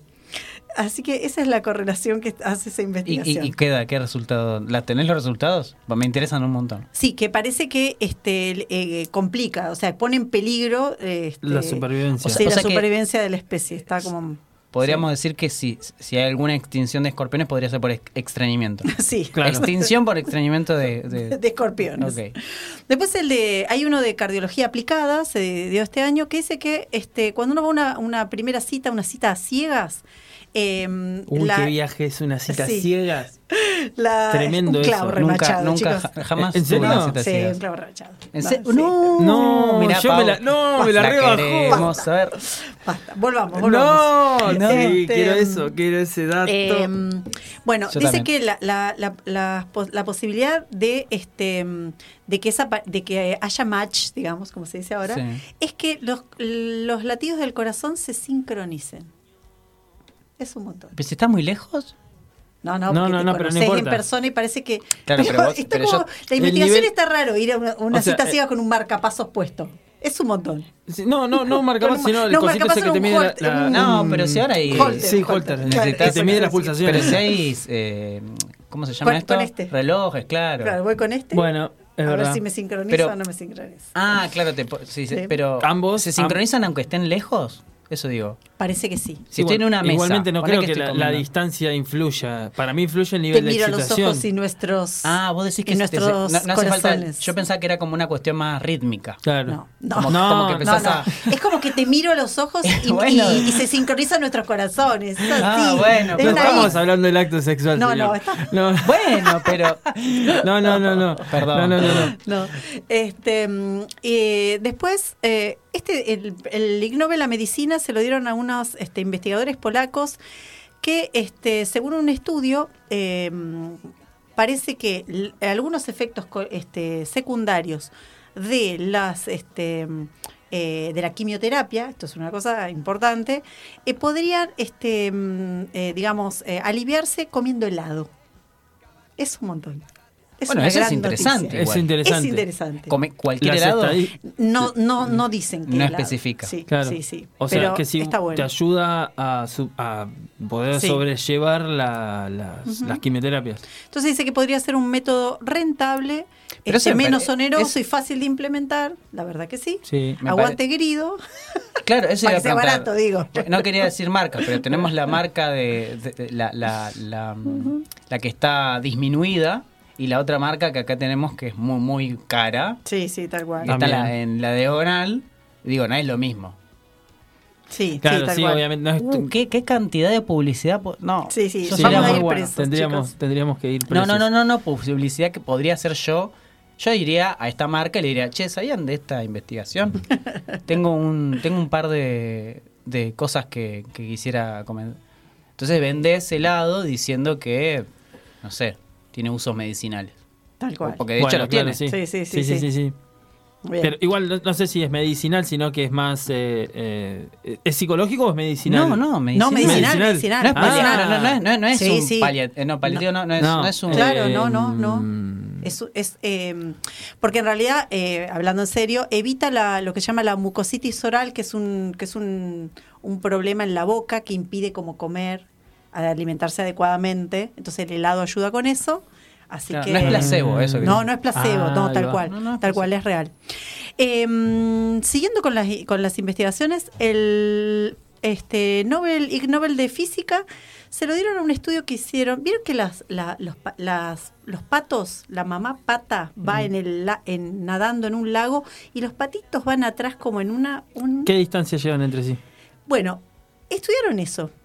Que No, hay un ¿la ahorro de, hay un ahorro de energía. eh, La eh, aerodinámica entre patito y patito. tal cual. Y entonces, sí. Pero, pero... La ay, mamá- Qué bronca me da que la ciencia investigue cosas que la podés intuir. Bueno, pero lo, midi- lo midieron. No, lo midieron. O Hay un ahorro hasta del 25% Wow. de energía eh, este, eh, por la forma en la que los patitos se alinean detrás de su mamá en una como en una B, ¿no? una Sí, B corta. total. Este, entonces van los patitos. Y porque ahí. rompe la, la fuerza del agua. No, pero además lo ves en lo- Yo veo mamá, papá, pato, no sé, y les patites atrás, y, y claramente tiene... Pero porque se no, no sé cómo explicarlo. Sa- ¿Saben qué? Yo Sí, se nota, pero no es estaba, como- me- no No estaba, estaba me- medido. no, medido. No estaba medido. No, pero no está ¿vieron eso? Hay que comprobarlo científicamente. La cientificación, cientificación de las cosas eh, co- muy cotidianas, o no sé si cotidianas, eh, que son, tampoco que son obvias, Sí. porque... No sé, ¿saben cuando yo me di cuenta y me enojé mucho? Cuando una vez mi viejo me dijo, yo no sé si los... Eh, uh, los mandé de almuera, mi hijo, pero bueno, yo no sé si los perros tienen sentimientos. Yo digo, ¿cómo no tienen tienen sentimiento los perros? Pa, le digo, pero eh, sí, no sé qué. Le tuve que mostrar un estudio científico que lo No, comprobaba. claro, tal cual. Sí, sí. Ah, ah, claro, ahí decís vos Ese que- es un gran tema ¿Se sobre, entiende como sobre por el, qué? el valor de la ciencia ¿no? en ese sentido, que parece que las cosas Sí, que no, y, y la, sí. y la, como la, la veracidad de lo que uno pueda decir o, Sí. o el hecho que sea verdad a partir de un estudio científico. Que Pero tenés que mí- mostrarle un estudio científico para que digan, bueno, esto, la lluvia cae por la condensación del agua. ¿me entendés? O sea, Bueno, eh, Claro, ese te lo cual. creo, pero el hecho de los patitos Es como, lo veo y me doy cuenta que sí. No te puedo decir, sí, el 25%, pero me doy No, cuenta pero, que... pero está como está como medido, digamos, ese es lo- el aporte, ¿no? Está bien, se pone, está se pone Me- nervioso me- el me- filósofo. eh, Una Bueno, y sobrevaloración. vamos llegando a los, a los últimos. El premio Nobel de Literatura se lo dieron a Oh. una gente que está este, mm, estudiando lo mal escritos y lo poco que se estudian, eh, se entienden los textos este, mm, eh, eh, mm, este, de la justicia, judiciales. Dice, Me interesa. me interesa. dice, altas proporciones de características lingüísticas difíciles de procesar, es la conclusión. Que esos textos tienen eso, entonces por eso no se entiende nada. Yo que Eh, quiero, necesito esto lo dijimos un montón de veces Sí, ya. Sí, sí, tal cual. Y pero es cierto que no se entiende. Después otro otro estudio este para al que le dieron el, el Ig Nobel este de ingeniería es eh, cuántos dedos se necesitan para una para girar una perilla. Se Máximo, mínimo. nervioso. O sea, ¿cuántos dedos? Cuál, es- ¿Cuánto es más eficiente? ¿Con todos los, con cinco dedos, con tres dedos? Eso es- Se me ocurren es un montón de montón. chistes, pero no, no, no los hagan, se estarían los bien. pido, por favor. Y no el están bien los chistes que iba a hacer. No. y el último es uno que eh, eh, está no- no- eh, denominado Ig Nobel de la Ingeniería en Seguridad. Eso es todo lo que iba a decir. No digas nada. Eh, el Ig Nobel de la Ingeniería en Seguridad, eh, en Canadá, un estudio que para analizar los accidentes de automóviles que chocan con alces. Eh, Eso es un gran qué- conflicto qué- en es qué- muy Estados Unidos. específico. Qué específico. Eh, crearon un, este, una, como un maniquí de alce con sensores y todo para chocarlo de distinta manera y ver eh, lo que pasa con, con los autos cuando chocan con los Con alces. Gente, con los mucha alces. gente muere en Estados Unidos por eso, Sí, entonces tal debe cual, ser tal una, una- una esto, esto preocupación es real. en Canadá, así que bueno, Ese le veo como más sentido, como que no. eso es. Bueno, nosotros en la Argentina tenemos un ganador del Ig Nobel, que es este Diego Golombek, que es biólogo, investigador, divulgador, eh, que se lo dieron en el 2007 por descubrir que los hámsters se recuperan mejor del desfase horario del jet lag. ¿Vieron que cuando uno viaja y eso? Eh, si previamente toman Viagra. Ese como que me parece de color. Pero hay algunos que realmente no, porque- entiendo. No, pero Es que ¿lo comprobó? Sí, sí, Y lo claro, comprobó. sí, está y ahora lo comprobado vamos- científicamente. Tenemos un audio y con eso cerramos. Lo vamos a escuchar a Diego Ok. Golombek este, contando algunas Dale. cositas de esto del Ig Nobel. Dale, dale. y, y ustedes, lo- los científicos, tratan de, de resaltarlo. Cuando vienen los titulares y cuando lo- los periodistas lo titulamos, parece para la joda, la verdad.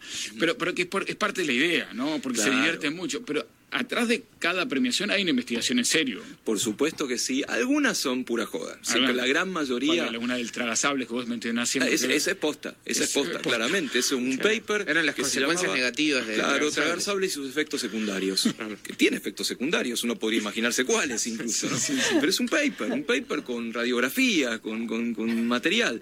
Entonces, efectivamente, el Ig Nobel lo que busca es trabajos que primero te hacen reír y después pensar. Esas cosas que vos lees en el diario y que es una, un, un formato periodístico en sí, ¿no? Las notas que empiezan diciendo un grupo de científicos, un grupo de científicos de la Universidad, Universidad de de, Michigan. en general algo con CH, Michigan, Massachusetts, Saskatchewan, ¿no? descubrieron el gen de la estupidez, cualquier verdura. Y vos decís, pero es que es un disparate esto. Y está contado como un disparate, pero detrás de eso hay investigación. De hecho, cuando nos lo dieron a nosotros fue así. Vos lees que el Viagra cura el jet lag en hamsters y decís, bueno, para eso pagan mis impuestos, para, para que estos nabos estudien el, el jet lag de los hamsters. Pero después ves que detrás de eso hay investigación, hay tesis de doctorado, hay papers, pero lo más maravilloso es que el Ig Nobel y algunas otras cosas que están dando vueltas son un poco el reducto para que los científicos nos riamos de nosotros mismos, para que la ciencia se ría de uno mismo. Y eso me parece impagable. De hecho, el que te da el premio Ig Nobel, que en mi caso fue un pollo de plástico, eh, lo tengo por ahí guardado, es un premio Nobel de verdad. O sea, los tipos más grosos de, de la ciencia, los que hicieron algo único, y están ahí para reírse. Y eso me parece que es una señal de que los científicos son gente maravillosa. Excelente. Ahí le escuchábamos a Diego este, Golombek, que, que ahora está, está haciendo divulgación científica este, en la televisión pública, así que todas las noches lo, lo pueden ver ahí, es muy, muy divertido él, eh, hablando un poco sobre, sobre los Ig Nobel. Así que bueno, ya venimos, este, nos vamos a ir a escuchar una musiquita y nos vamos a acomodar porque ya llegaron nuestras invitadas, así que vamos a nuestra, ir a nuestra entrevista. Barajar y dar de nuevo. Y dar de nuevo. Un rato de buena racha.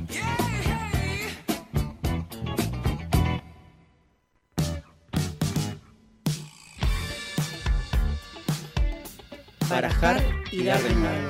Barajar y dar de nuevo. Buscando la tercer cara de la moneda.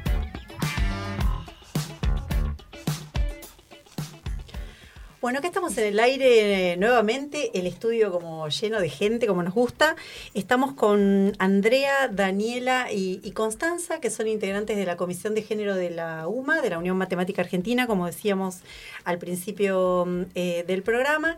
Y mm, la idea era un poco charlar sobre eso, ¿no? Sobre, eh, digamos, la, la- la Unión Matemática Argentina, fundada en 1936, o sea, una institución bastante antigua, pero que desde el 2018 tiene esta este, comisión y mm, nos interesaba este, pensar por qué una, un- un- una institución tan científica, digamos, de, es este, mm, la institución, digamos, dentro de la matemática en la Argentina, eh, ¿qué motiva tener una comisión de género? ¿no? Bueno, en el 2018 se arma una reunión en Chile donde varias matemáticas argentinas nos juntamos con las chilenas y las chilenas ya tenían una comisión de género y cuando empezamos a conversar entre nosotras, que digamos, dijimos, bueno, ¿y en Argentina qué hay? ¿Dónde podemos charlar estas cosas? Y y fue la- el, el primer vistazo que tuvimos varias matemáticas que fuimos ahí eh, y incluso la conversación con ellas y con otras de Latinoamérica, empezamos a notar que habían algunas cosas que no estaban atendidas dentro de la comunidad. Claro. Eh, eh, en particular, esas cuestiones que a veces no, no se tocan, que digamos que la dejamos pasar. Eh, y ahí fue como un, un hincapié, dijimos, ¿por qué la Unión Matemática no tiene esto, esto que concentre algo para visibilizar primero el trabajo de las mujeres matemáticas.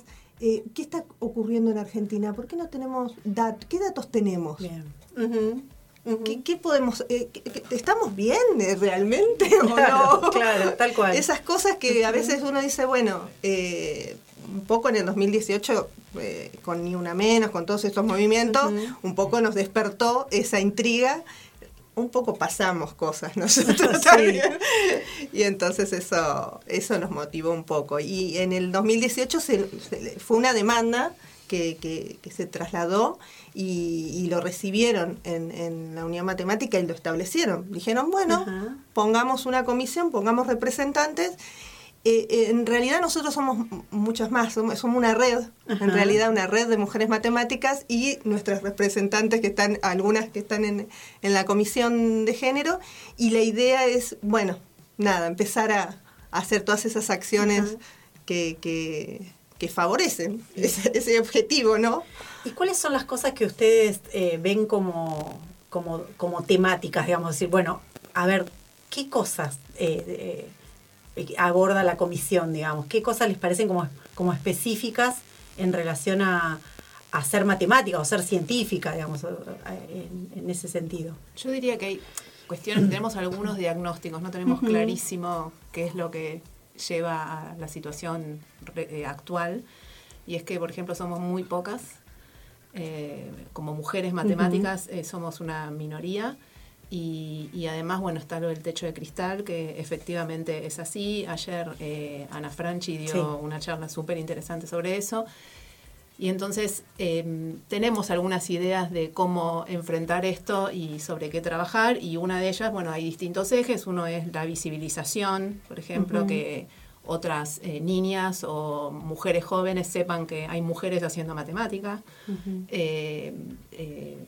Otra es, por ejemplo, los ejes, un eje más de ética, en el cual, por ejemplo, ahora, por, justo en esta asamblea de esta unión, de esta reunión, se votó eh, la aceptación de un protocolo eh, de ética y de conducta. Y, y bueno, visibilizar y también generar acciones para que más mujeres se acerquen a nuestra disciplina y que no les resulte algo ajeno y, y difícil de, de ingresar, sino que, bueno, esas son algunas de las cuestiones que encaramos. Sí, ahí, contamos por ahí para quienes no lo saben. Ana Franchi es la presidenta de CONICET en este momento, eh, la segunda mujer presidenta del CONICET en la historia del CONICET. Este, que también dice un montón, ¿no?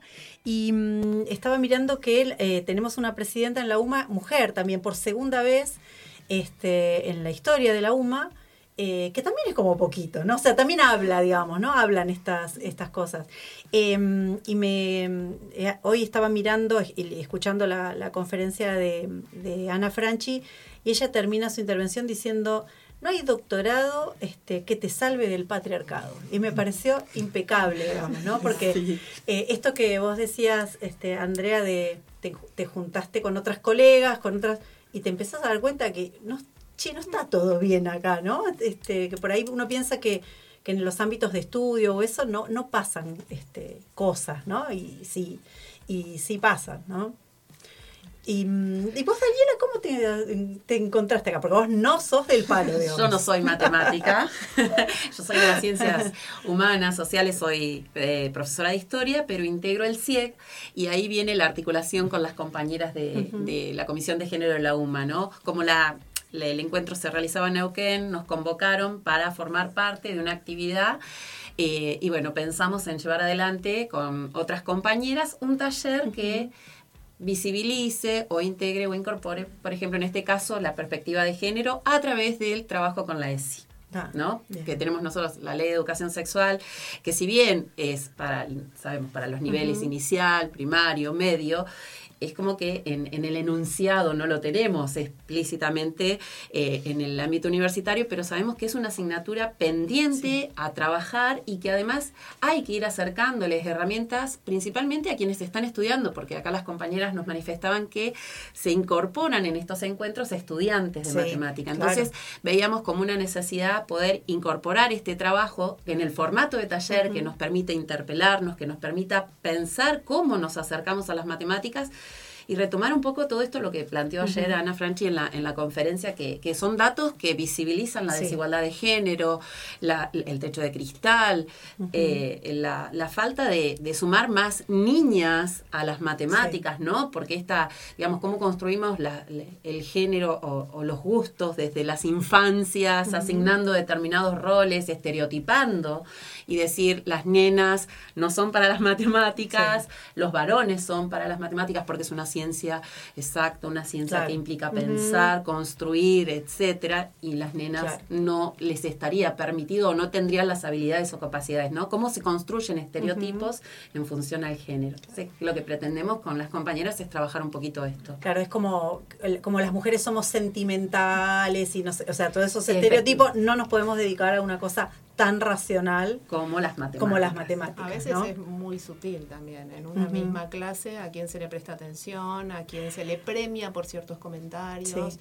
a quién se lo toma por... Que te acerques un poquito, nos dice Gena, nuestro operador. No, decía que a veces es muy sutil esas diferencias en una clase, eh, a quién se premia, a quién se, se le dice... ¿Quién tiene qué- la voz qué idea- autorizada, no? O qué idea tan Sí, claro. genial, o qué prolija que sos. ¿no? Sí. En general, esa- ese tipo de diferencias, esos comentarios que ocurren en contextos ya universitarios también, en el que se le asigna a las mujeres, en nuestro caso, muchos roles eh, más de secretariado, si querés, Claro. eh, dentro mismo de la universidad, porque, Tal cual. porque pecamos de prolijas o de organizadas, mientras que a los hombres se les atribuye más el rol de, la gen- de hacer la investigación genial, digamos. Llevar equipos de la trabajo, creatividad, la creatividad, dirigir, llevar equipos de trabajo, ¿no? Plasmar en un equipo esta, este Sí. rol de, de poder que siempre está asociado a la figura masculina. Sí. Yo cuando miraba esto de, mm, este, de, de solo dos mujeres eh, presidiendo la UMA, eh, por ahí para la gente que no lo sabe, eh, al principio se elegía anualmente, o sea que hubo muchas oportunidades de elegir mujeres y ahora en los últimos, bueno, ya hace bastantes años, cada dos años, pero digamos, hay, hubo muchas oportunidades de elegir mujeres y no la hubo, digamos, eso, esas- esos son datos que uno parece como una nota de color, pero hablan como un montón, ¿no? Y no solo la presidencia, sino que la conformación de la comisión Sí. directiva de la UMA, que son varias personas, es la primera vez en la historia que tiene más de la mitad mujeres. Claro, tal cual, sí, sí, Eh, sí. La primera vez. O sea que no era solo. Y, Claro. y algunos de los, los roles que tenían las mujeres matemáticas en general en otras en otras oportunidades era tesorera, proce, Claro. proce- o sea, Sí, sí, sí, claro. Sí, sí. Secretaria de actas. vocal, secretaria. Sí, tal cual.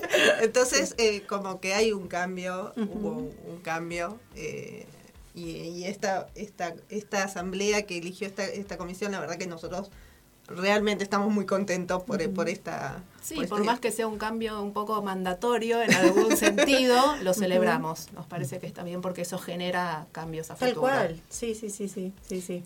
Yo tengo como una, una pregunta en relación a, a lo que es el mansplaining. Eh, y digo en el ámbito justo de las matemáticas, que personalmente yo n- no soy alguien que conozca demasiado, eh, digo, es algo muy exacto, o sea, no, hay muchas formas de explicar algo, o quizás sí, no lo sé, pero digo, esto, acá hay dos doctoras en matemáticas. Entonces digo, ¿cómo es ejercer? O sea, porque digo, estoy casi seguro que existe, ¿no? Eh, ¿Cómo pasa? ¿Cómo es que de repente te ven que te están explicando algo y vos tenés un doctorado en lo que... Porque ¿Les los- pasa eso? Sí, Sí. por supuesto. Claro, yo en por un supuesto. ámbito- en un ámbito en el que son todos doctorados, ¿no? O sea, estamos todos reunidos en un ámbito y vos haces un comentario que pasa de largo y a los cinco minutos, ¿no? Por ejemplo, eh, hace un comentario reformulado y bueno, y sí, pasa un montón. Y la gente, Y la oh, gente dice, qué- oh, qué buena idea.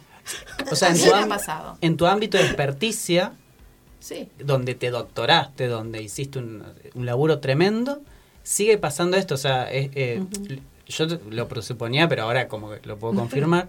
Eh, o sea, es, es el nivel de esto de volver a explicar o de que, como decís vos, reformular una idea Sí, y, y sigue sucediendo. Sí, sigue sucediendo. Sí. Sí, hemos logrado grandes avances gracias a la lucha del movimiento feminista que ha instalado en la agenda pública la demanda por lograr la igualdad, por lograr paridad, equidad, pero sin embargo ayer veíamos en la conferencia de Ana Franchi, ella mostraba la foto, ¿no?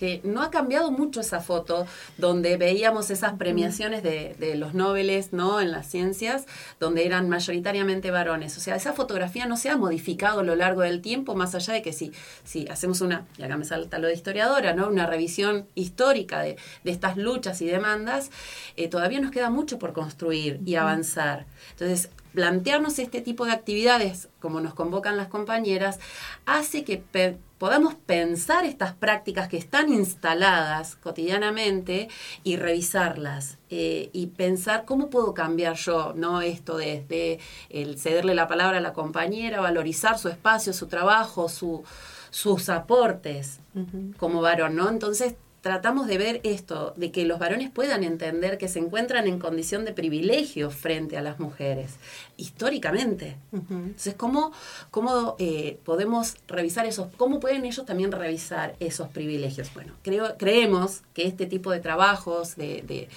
de revisar nuestras prácticas, de interpelarnos, de, de dialogar, nos puede lle- llevar a construir otro tipo de, de relación desde la academia y, y desde otros espacios, ¿no? Sí, y también los espacios de sensibilización obligatorios que están existiendo Claro. gracias También, a la Micaela en las universidades, que hace que todo el mundo esté obligado a asistir. Eh, para mí está cambiando eso, o sea, sigue existiendo, pero está cambiando. Por ejemplo, si vos le planteas, mira, lo que me acabas de hacer en general, hay un reconocimiento de eso, ¿no? Y te dicen, Mm. uy, sí, no me di cuenta, porque una cosa Claro. es, ¿no? Eh, cambiar los hábitos también por ahí no es tan inmediato, digamos. Pero a mí me parece que también como nosotras como mujeres también nos llevó un proceso darnos cuenta que nos pasaba eso, Seguro, digamos, como una- digamos como decir, che, pero no, yo te acabo de decir lo mismo que él, pero o sea, primero darse cuenta una para después poder como verbalizar, como decís vos, y, y ponerlo como, empezar a como ponerlo sobre la mesa, ¿no? Nos, nos ha llevado como mucho tiempo a nosotras también, me parece, hacer ese proceso. Y hay ¿no? que desnaturalizar estas prácticas que están instaladas culturalmente, ¿no? Sí. Romper con, con estos estereotipos, con los mandatos, eh, tratar de derrocar este Sí. patriarcado que culturalmente nos atraviesa en todos los ámbitos de nuestras vidas. Claro, y, y además, eh, digamos, hay como una, también después una parte que tiene que acompañar, que es como las acciones, por ejemplo, del Estado, ¿no? O, Sí. o de- de- en este caso las universidades, por, por decir, hablar sobre la, el CONICET, digamos, con reglamentaciones, leyes y eso que, que acompañen estos procesos. ¿A ustedes qué les parece que sería como lo, lo que estaría como faltando? Si pudiéramos hacer una lista de cosas que, que vendrían bien para, para abordar estas cosas. Digamos como eh, normativas que podrían ayudar, cuestiones que podrían ayudar. ¿Cómo, cómo lo ven eso? Por ejemplo, bueno, eh, nosotros, como te dije, acabamos de votar esta. Este código de conducta y protocolo que me parece fundamental y, y debo decir que hubo resistencia en la asamblea, Eh, pero bueno, afortunadamente, para mi sorpresa, mi grata sorpresa, había un montón de gente que yo no conocía que estaba muy alineada eh, con nuestra idea del protocolo. Eh, eso un es- poco para contar el, el protocolo lo que lo que lo que quería hacer es básicamente tener como un respaldo dentro de las reuniones eh, frente a una situación complicada que hace eh, la Unión Matemática frente a esa situación, cómo orienta esa, ese, Nos referimos a situaciones de violencia, de violencia discriminación, dentro de Violencia laboral incluso. Incluso, ¿no? Digo, dentro de... Entonces, e- era un protocolo necesario, realmente, Sí. y no solo para violencia de género, sino para cualquier tipo de violencia que, que ocurriera, ¿no? Y, y- y la verdad que nos sorprendió un poco eh, la discusión que digamos que, que se prestaba, porque no, no, no esperábamos por ahí eh, un poco de eso, que digamos, pero la verdad estábamos contentas eh, que se avanzara, que Ujú. se avanzara Sí. y que, que haya un paso, Claro. una reflexión también, ¿no? De, de los que estaban presentes también. Claro, la escritura de ese protocolo ya supone una discusión, ¿no? Tal cual. Ah, implica ponerle palabras como a las cosas, Y ¿no? lo que viene ahora también, porque hay que implementar el protocolo. Y esa es la parte tal vez más compleja en todo el proceso, Sí. ¿no? Porque Sí. podemos tener la, la normativa, pero después a veces eh, a nivel Estado pienso faltan recursos. ¿no? Porque la ley de educación sexual integral es del 2006. Sí. ¿Y cuánto tiempo nos llevó instalarla y que se ponga en funcionamiento? Y aún hoy, ¿cuánta resistencia existe en, en los distintos niveles educativos para que se implemente? Sí. Entonces creo que también falta un poco de eh, acción por parte del Estado, de las distintas instituciones que traccionen para ejecutar este tipo de normativas, que no queden en una letra muerta, sino que se puedan ejecutar, ¿no? Tal cual, tal cual. Yo, eh, yo pensaba recién en, en, en- en esta, como combinando un poco las áreas, ¿no? La historia y la matemática, en la, en, en la narrativa quizá de la matemática a lo largo de la historia y los grandes hitos, ¿no? Que son todos varones, eh, inclusive la ciencia en general, no solo la matemática. Y, y cómo a nosotros, varones, nos saca un poco de esa expectativa de terminar siendo un genio y empezar a pensar que la, muchos de los descubrimientos son colectivos eh, y que detrás de, muchas personas hay un trabajo que es súper eh, cooperativo y que, y que hay hechos, eh, bueno, eh, Pau seguramente se debe recordar alguno, donde en realidad el descubrimiento hizo tal y bueno, y después se le adjudicó a tal, y muchos casos de parejas heterosexuales donde... eh, Y arrancando por María Curie. Bueno. En adelante. y, ahí, y, y en este caso, bueno, frente a eso de que ya no existe el genio único, solo, varo- obviamente varón y blanco y un Blanco. montón de otras cosas, bueno, también como nosotros varones, digo, debemos eh, representarnos ahora la, la, nuestro camino, incluso si nos dedicamos a, a ese ámbito, ¿no? Porque tenemos que decir, bueno, en realidad los resultados de, de esto, de un, de un equipo de investigación y demás, no van a ser eh, de mi genialidad única y perfecta, masculina, exacta, de las ciencias eh, duras, como se dice, sino que es el resultado de una cooperación de un montón de gente a la que le debo mi... Y bueno, esto, ¿no? Cómo, cómo también nos afecta esa narrativa y cómo también nos quita esa imagen del hombre genial, ¿no? Como una excepción única en el universo que, bueno, descubrió tal cosa. Eh, pensaba cómo, cómo tenemos que procesar esa idea, ¿no? Igual que la idea del héroe, ¿no? Eh, bueno, en este caso el héroe es científico. Es decir, bueno, no, no existe eso. En general, o, quiz- o quizás siempre, en realidad es un trabajo colectivo y cooperativo. Cada vez más es un trabajo colectivo y cooperativo por la conexión que hay en el mundo. Hay mucha colaboración internacional, es una red enorme. Afortunadamente eso eh, digamos, avanzó un montón. Lo que pasa es que yo creo que también a lo largo de la historia los digamos, los jefes o la, la- la cabeza visible de muchos de esos grupos eh, son hombres, por lo mismo que hablábamos antes del techo de cristal y de los hombres reciben, por ejemplo, subsidios mayores, eh, los hombres son en general nombrados en, en- en puestos superiores más. Entonces, eh, por ahí la cara visible de muchos de esos logros colectivos todavía son hombres. Entonces, un- respondiendo un poco a lo que decías vos antes, también una de las cosas que hay que cambiar para mí es eh, potenciar más la llegada de mujeres a, a lugares eh, de poder, digamos, de alguna, digamos, de alguna manera, eh, para poder, no solo por esas mujeres, sino porque me parece que eso, yo creo que eso arrastraría a otras mujeres también a animarse a seguir ese camino. Así Sí. que me parece que es como empujar el techo arriba va a, lle- va a hacer que la base también eh, crezca. Claro, si uno mira los, los, los datos, hoy en el sistema científico la mayoría somos mujeres, digamos, este, investigadoras. Sin embargo, a medida que uno va, va mirando la escala, digamos, de este, de, de- de, este, del CONICET, digamos, los, los puestos de investigador principal y eso, están mayoritariamente ocupados por, este, por varones, aunque el grueso de las investigadoras son mujeres, digamos. Sí. Eso es lo que llamamos, digamos, como el techo de cristal, ¿no? Y también pensaba este, en, en algunas cuestiones como estas objetivas, como que pasan a veces con las, por ejemplo, con las becas de investigación, que por ahí no está contemplado. Si tuviste un bebé, no está contemplado que no Mm. pudiste producir en ese tiempo.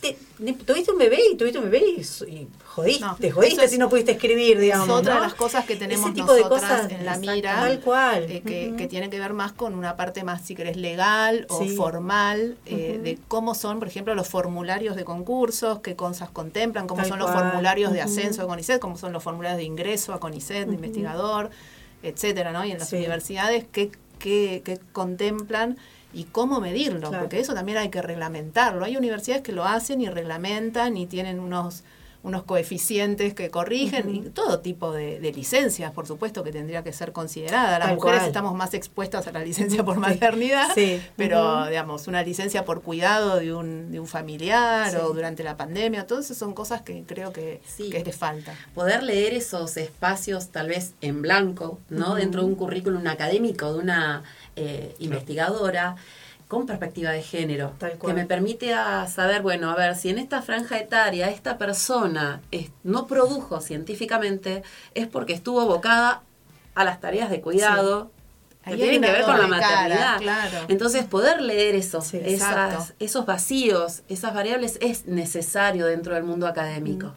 Pero para eso tiene que haber un formulario que contemple Tal la cual. forma de incorporar esa información y además tiene que haber formación por otro Sí. lado de cómo leer esos Exacto. formularios, de cómo leer ese formulario y qué información te está dando y cómo Claro. considerarla, cómo tenerla en cuenta. Podríamos decir que, eh, digamos, la, la lucha por la distribución equi- equi- este, más equitativa entre los géneros de las tareas de cuidado es una lucha, digamos. Claro. Pero mientras damos esa, mientras tanto necesitamos que sea contemplado. ¿no? Yo pensaba, por lo menos en yo trabajé muchos años, en- yo soy profe de matemática y trabajé muchos años en la Facu.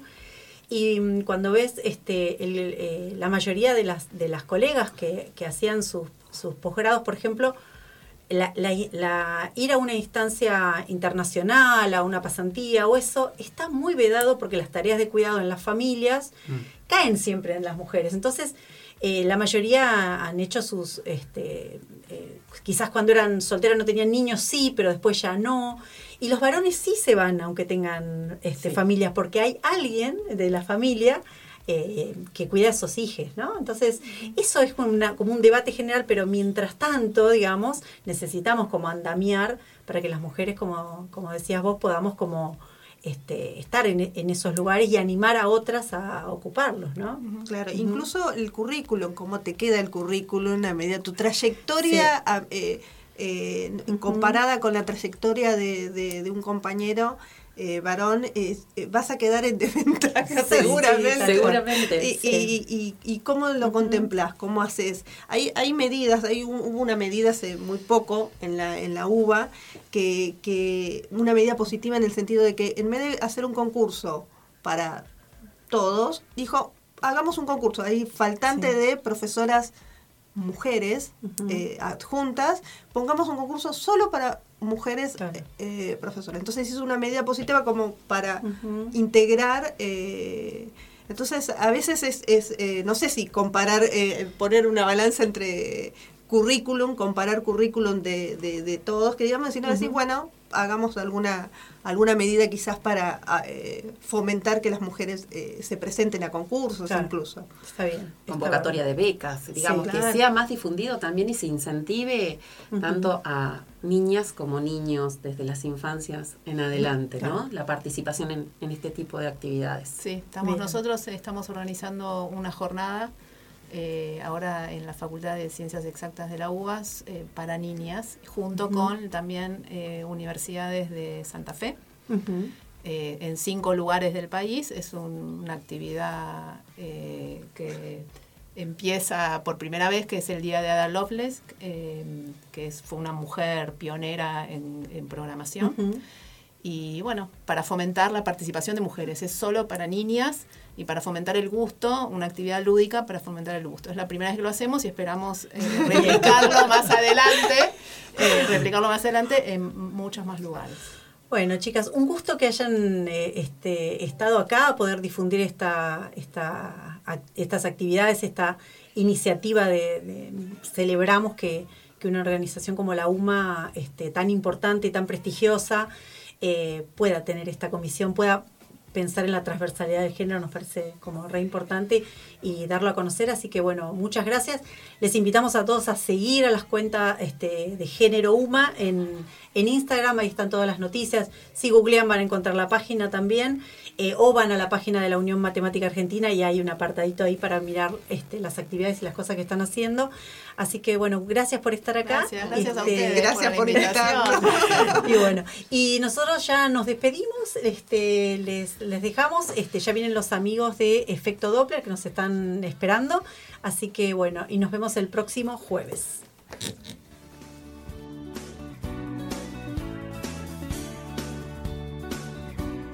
Acá termina Barajar y Dar de nuevo. Nos encontramos el próximo jueves de 19 a 21 por Radio, Radio Megafon.